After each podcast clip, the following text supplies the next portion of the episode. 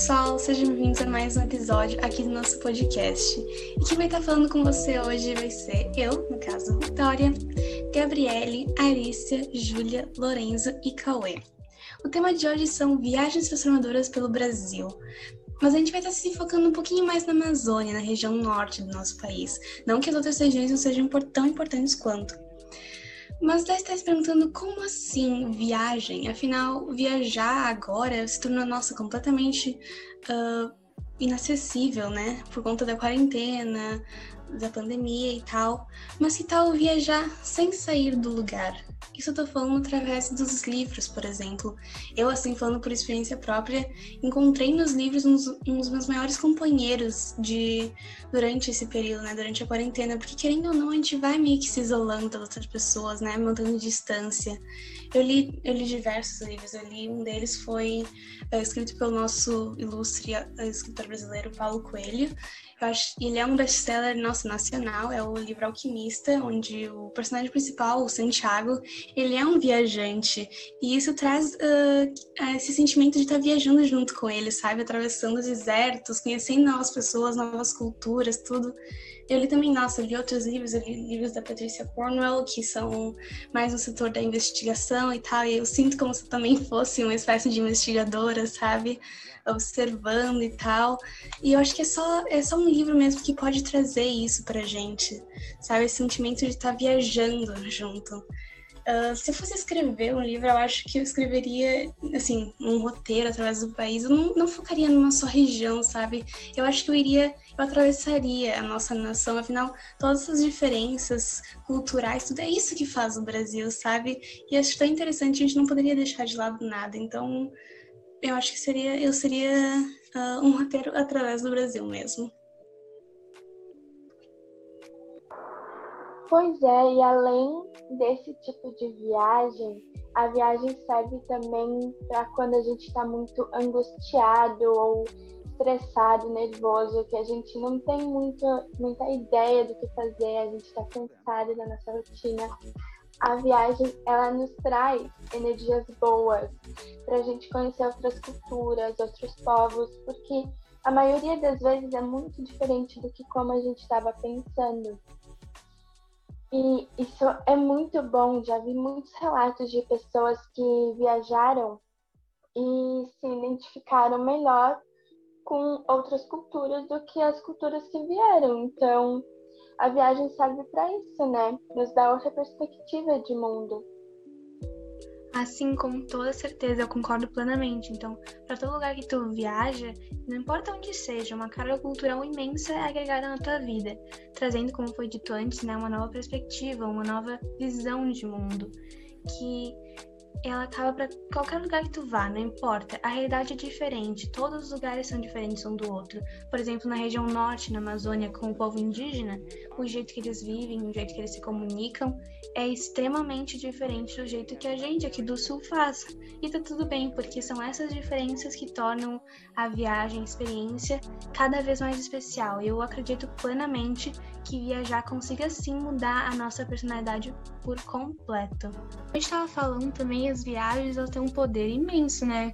Ela consegue mudar as descobertas que a gente faz quando a gente está viajando, elas são inimagináveis. Imagina, por exemplo, a viagem de Fernão de Magalhães. Quando ele veio aqui para o Brasil, se ele não tivesse meio que por acaso, né, encontrado a gente, os índios na Terra, a gente não estaria aqui. Eu acho que isso mostra como uma viagem pode ser importante, como ela pode mudar o curso de uma história. Pode ser a nossa história, pode ser a história de uma, uma ação inteira até. Isso que é o mais interessante, né? Eu concordo com o que a Gabi e a Arissa falaram, porque eu, falando para mim mesma, eu lembro de uma viagem que eu fiz há uns três anos atrás para a Amazônia e mudou totalmente minha visão e eu não teria vivenciado aquilo se eu tivesse ficado no sul. Como eu conheci o Rio Nilo e os Solimões e o cruzamento deles, os zoológicos de lá que mostram animais fantásticos da, daquele habitat e também uma cultura grande do povo indígena que lá é imenso, porque os índios ainda deixam os legados para os seus filhos que passam direção, então isso foi muito, muito importante para vivenciar aquilo mesmo, foi muito legal. E também não só isso que diferencia uh, os povos do, do sul e da, do norte, mas também os o, a diferença de fuso horário, nossa, era, tipo, não era muito grande, mas era tipo uma hora já dava para se confundir totalmente. A diferença também do, do clima, aqui é um pouco mais frio e lá é quase totalmente quente durante todo, todo o período do verão, inclusive totalmente quente. E também o relevo de lá é diferente daqui do sul, que lá é um pouco mais de depressão, é, depressão e planícies, então isso influencia também pela imensidade dos rios que eles têm, que é o Nilo e os Solimões. Bom, Julia, já que tu foi para esse lugar, eu gostaria de saber se tu foi em algum sítio arqueológico. É, eu cheguei aí no Rataara, que é ali perto de Manaus, é, bem pertinho de Manaus e Iranduba. Sim, sim. Eu tinha lido uma notícia desse mesmo sítio, que ele poderia vir a se tornar o primeiro museu uh, arqueológico do céu aberto do país. Lá é muito interessante, eu estudo um pouco sobre isso, porque tem vestígios de ocupação humana, como, vamos dizer assim, pinturas, construções. Ah, sim, os sítios arqueológicos eles são muito importantes, principalmente na região da Amazônia, onde a gente consegue encontrar muito mais coisas novas. Uh, por exemplo, eu estava pesquisando, eu achei uns sítios, a maioria se uh, localiza assim ao redor das margens do Rio Amazonas, lá perto de Manaus, mas também tem muitos, muitos sítios. É impossível citar todos, mas uh, como foi dito, são lugares que são importantes para nossa cultura. Eles falam sobre a nossa história e é exatamente nesses sítios que a gente pode ver e entender melhor como foi a nossa história, né? De tantas pesquisas que foram feitas, a gente consegue ver melhor, entender melhor isso. Também a gente consegue observar as manifestações artísticas e culturais da região, por exemplo, a arte rupestre pré-histórica com as pinturas nas paredes das cavernas, que nos ajudam mais ou menos assim a datar a, época em que eles viviam e a realidade dos nossos antepassados, né? Ou também como a arte indígena, que ela vai muito além da decoração. Ela não é só pela aparência, ela é uma forma de expressão, de cultura, de crença, religião. Por exemplo, a pintura facial e corporal para uma comunidade indígena ela tem um significado muito mais profundo. Não é só pela aparência, como foi dito, não é só pela beleza, mostrando como a diversidade cultural se mostra presente na região lá do norte. Assim, a gente consegue entender melhor. É, então, tem uma coisa também que chama bastante atenção lá, é a diversidade cultural. Uh, uma coisa também que, que eu mais acho interessante são as brincadeiras lá. Tem uma é, grande diferença nas pronúncias, nomes e tal, que chamam a atenção. Uma delas é o curupira também, que assemelha-se a cabra cega. Tem também briga de galo, que também aqui é, já vi muitas pessoas fazer, mas não é comum. E tem essa questão, né, que é hereditária, passa de pai para filho. Então, eu acho uma coisa bem legal mesmo.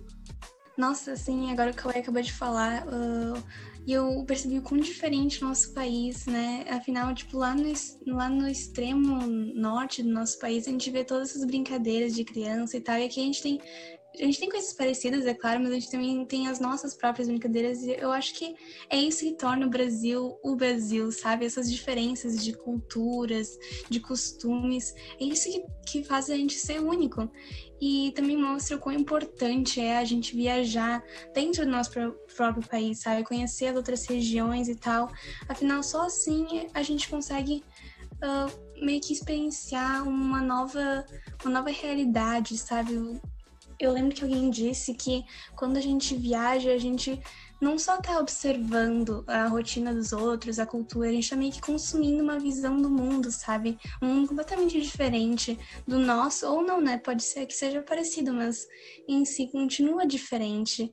Eu acho que a viagem, ela também consegue transformar uma pessoa completamente. Eu lembro que, acho que a Arícia disse antes uh, que a viagem pode mudar uma pessoa e pode auxiliar ela a crescer, né? Sabe? Eu acho muito interessante isso. Sim, foi através da viagem que a gente percebe estrangeirismos. Exemplo, a palavra check-in, quando você faz um check-in em um hotel. Essa palavra é um estrangeirismo. Há muitos estrangeirismos no Brasil, tanto que a gente nem imagina. Eu vi sobre uma lei que queriam tirar o estrangeirismo no Brasil. Claro que a lei não foi adiante, né? Porque o estrangeirismo não muda a gramática, só acrescenta. Ele também nos faz querer conhecer mais sobre outras culturas e outras línguas.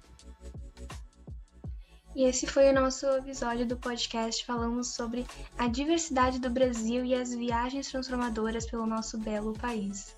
E é isso. Tchau!